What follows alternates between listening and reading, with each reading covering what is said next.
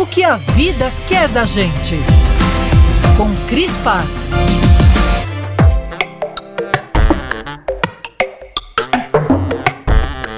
Em um mundo obcecado pela imagem, vem se avolumando com a ajuda das redes sociais uma fobia de envelhecer, que já ganhou até nome, e um nome bem feio: gerascofobia. Pessoas gerascofóbicas seriam aquelas que, antes mesmo da chegada de sinais claros do envelhecimento, já estão aterrorizadas por essa possibilidade. O transtorno pode se manifestar depois dos 30 anos, quando as primeiras marcas do tempo se mostram. Fazer aniversário pode se tornar gatilho para uma depressão. Cabelos brancos brancos se tornam motivo para mais cabelos brancos. São pessoas que temem e se angustiam mais do que o habitual diante do inevitável. Têm medo da vida, do curso natural da vida. Isso é bem mais sério e preocupante do que o envelhecimento. No meu livro Moda Intuitiva, eu apresento uma tese brincalhona, elaborada de maneira empírica e bem-humorada, não sem base em alguma verdade, que chamo de teoria da justiça da natureza. Eu falo do perigo em apoiar-se na beleza física como um pilar, já que ela inevitavelmente vai ruir com o tempo. Salvo exceções, mulheres consideradas bonitas desde cedo costumam se apoiar nessa imagem de beleza e assim enfrentam maior dificuldade no avançar do calendário. Já a mulher que não se identifica com o adjetivo aprende a acrescentar novos ingredientes à construção de uma identidade interessante: charme, inteligência, bom gosto, presença, simpatia e o que mais ela puder descobrir. O que não faltam são exemplos de pessoas que usam, e muito bem, esses ingredientes que, diga-se de passagem, estão à disposição de todos, independentemente de suas características físicas. Os procedimentos estéticos são um perigo se encarados como recursos capazes de impedir a velhice de acontecer. A ameaça não está nos avanços à disposição de quem tem acesso a eles, mas na falta de um alicerce psíquico que pode resultar num sério transtorno de imagem, passar a acreditar na idade que se consegue imprimir. Fazer aniversário passa a ser um contato indesejado com a realidade, e o auto-engano é escolhido como escudo. A realidade sempre vem,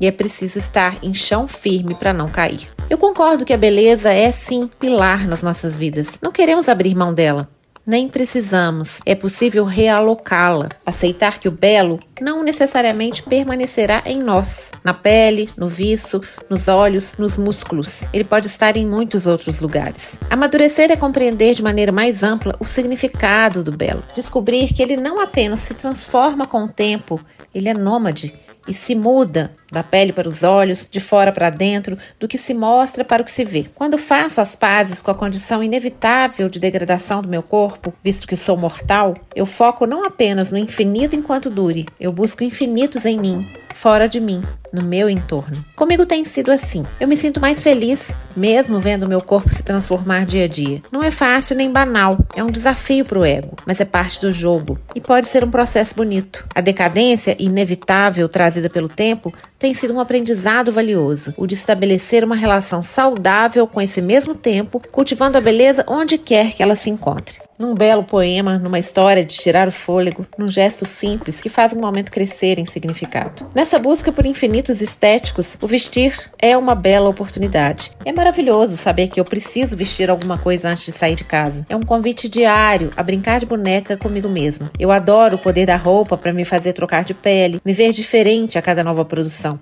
diferente e absolutamente eu mesma. Vestir, como eu costumo dizer, é meu gesto diário de colorir a alma. Se uma das funções da roupa é ajudar a nos apresentar para o mundo, mais importante ela se torna à medida que o tempo passa e melhores nos tornamos na brincadeira de vestir, já que estamos mais à frente em autoconhecimento. A maturidade é uma grande professora de estilo. Um dos meus maiores ícones de moda e de envelhecimento é Iris Epfel, a decoradora de Nova York que já passou dos 100 anos e se tornou um ícone de moda e modelo. Iris nunca foi uma mulher bonita e faz questão de declarar isso. O seu foco é ser interessada mais do que interessante, é o que costuma dizer. Não por acaso, as suas imagens são cada vez mais bonitas, cheias de cores e formas cada vez mais apuradas, imprimem suas referências de mundo, de arte e design. Iris se veste do que vê, do que sente, do que toca sua alma. A sua roupa é sua vida, seu repertório, o que viu e ficou. Está tudo ali, lindamente impresso. Nada pode ser mais sublime, tornar-se em si mesma uma obra de arte. Não é isso que a vida quer da gente? Eu sou a Cris Paz, no Instagram, arroba.